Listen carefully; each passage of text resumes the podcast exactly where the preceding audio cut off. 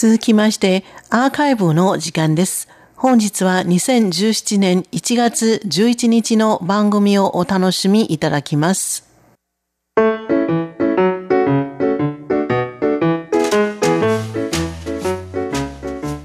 リスナーの皆様、ようこそティールームへの時間です。この時間では台湾の今に関する様々な話題を取り上げてご紹介してまいります。塚越がお届けいたします。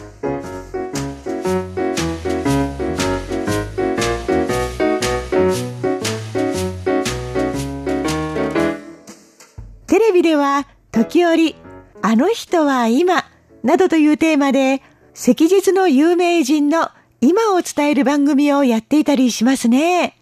今日はちょっとだけこれの真似をしてみたいと思います。でも、この手の番組は昔はとっても活躍していたけれども、今はすっかり名前を聞かないという方を選ぶことが多いですが、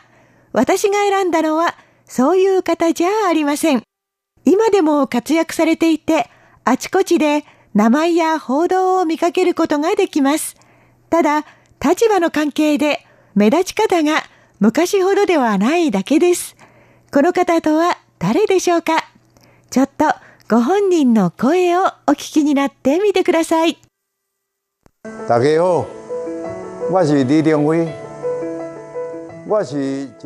皆様、お分かりですか？はい、李登輝元総統です。総統職は退いたものの、今でもとっても格尺としていらっしゃって、マスコミの前にもよく元気な姿を見せてくれています。今日はこの李登輝元総統に関する面白いエピソードの数々を皆様にご紹介してまいります。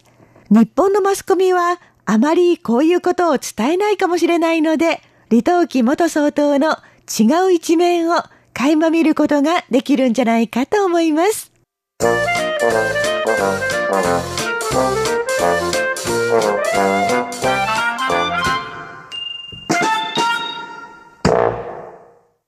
まず、李登輝元総統が今どんなことに熱を注いでいるのか気になりますよね。先日7日、台湾のメディアが李登輝元総統は今牛を飼っていると報道しました。それもただの趣味で飼っているのではありません。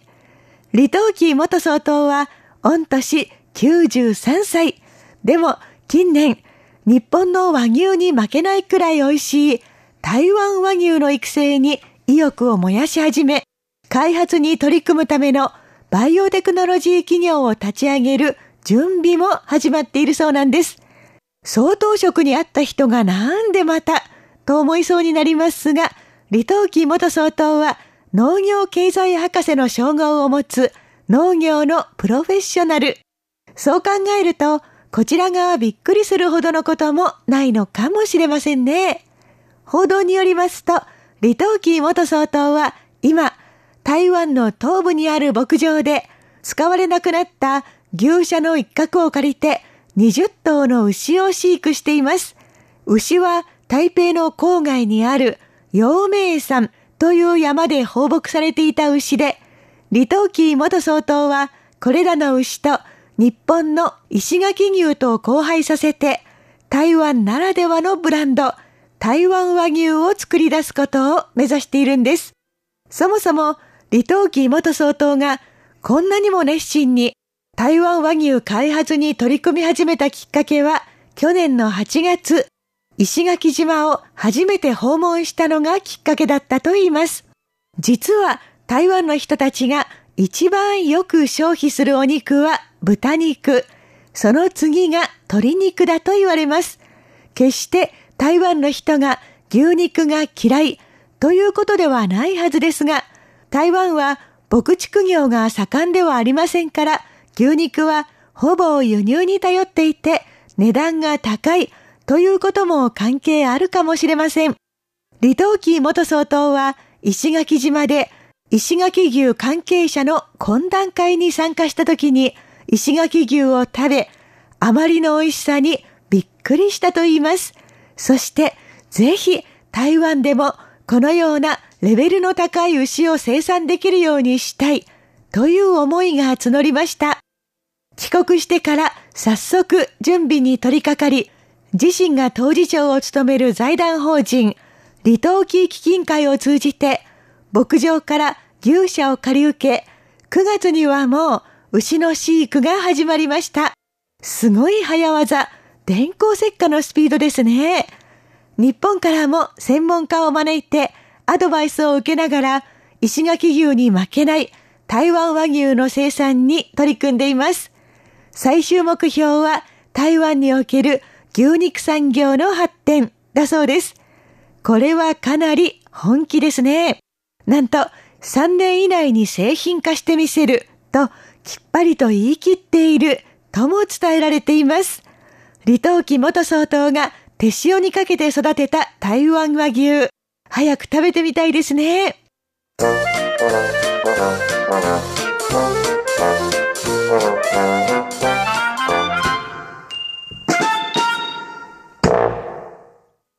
大家好，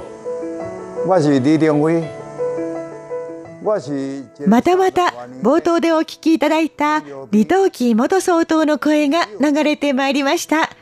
これは映像で李登輝元総統が一人で見ている人に向かって何かを語りかけています。わずか1分にも満たない短い映像ですが、今、お医者さん方の秘密兵器として台湾の病院で大活躍しているんだそうです。李登輝元総統は一体誰に向かって何を話しているんでしょうか？我是一个三十多年的糖尿病病友李登輝元総統は私は30年来糖尿病を患っていますと話し始めています。そして糖尿病にかかると心配になるし不安だけれどお医者さんの言うことをしっかりと聞いて言われた通りの治療をすれば私のように元気でいられますよと話していました。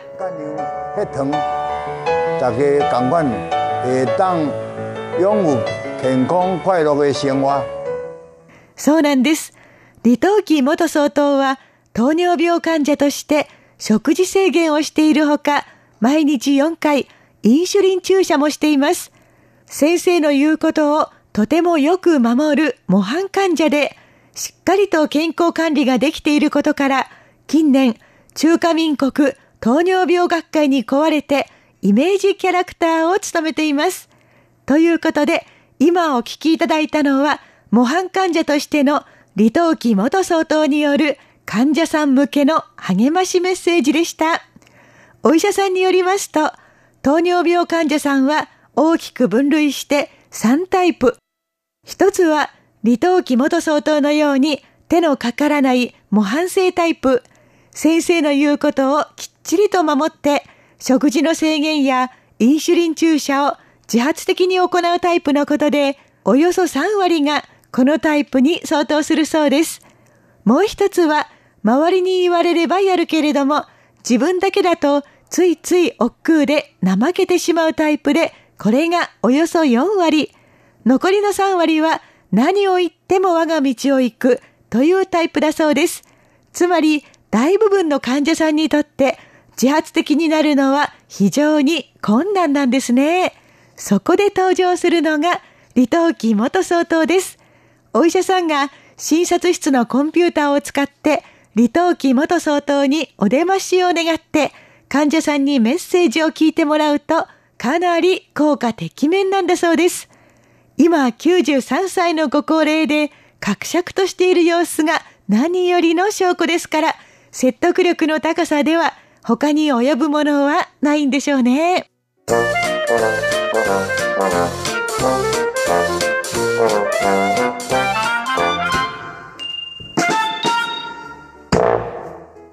李登輝元総統の面白いエピソードいかがでしたでしょうか？